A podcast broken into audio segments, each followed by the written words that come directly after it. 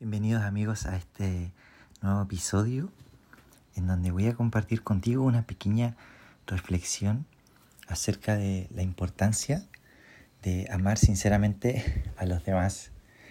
La Biblia nos dice en Primera de Pedro, capítulo 1, versículo 22, nos dice, al obedecer la verdad, ustedes quedaron limpios de sus pecados, por eso ahora tienen que amarse unos a otros como hermanos con amor sincero. Ámense profundamente de todo corazón. Y quiero compartir contigo que la naturaleza del cristiano que ha nacido en Cristo es amar al prójimo. Está conectado. El primer mandamiento, que es el más importante, es amar a Dios con todo nuestro ser.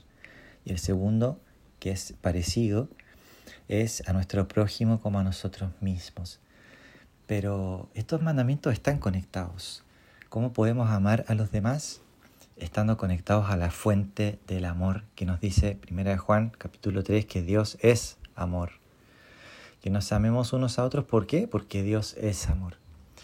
Y esto, ¿por qué digo que está en la naturaleza del cristiano? Me gustaría ponerte un ejemplo.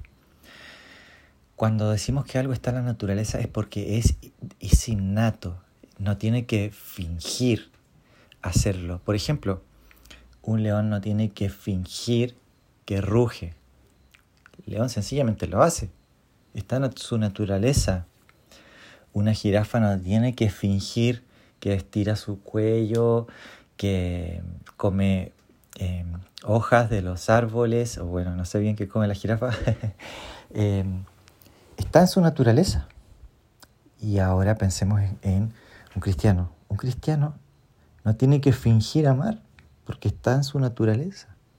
Si cada uno de nosotros nació en Cristo y Él dice, ames unos a otros como yo los he amado, es porque si podemos amar a los demás, es porque estamos conectados a la fuente.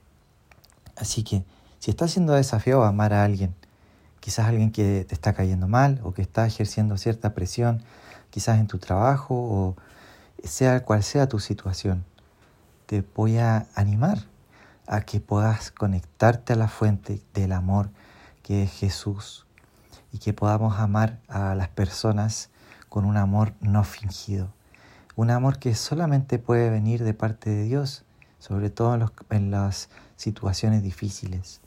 Así que te invito a que hagamos una oración y pidamos al Señor de su amor sobrenatural para poder compartirlo con las otras personas. Señor, te damos gracias porque tú eres la fuente de todo amor, porque tú nos amaste primero. Y te pedimos, papá, en el nombre de Jesús, que tú renueves, Señor, eh, nuestro ser interior para amar a los demás como tú nos amaste, Señor. Amar porque tú nos amaste primero.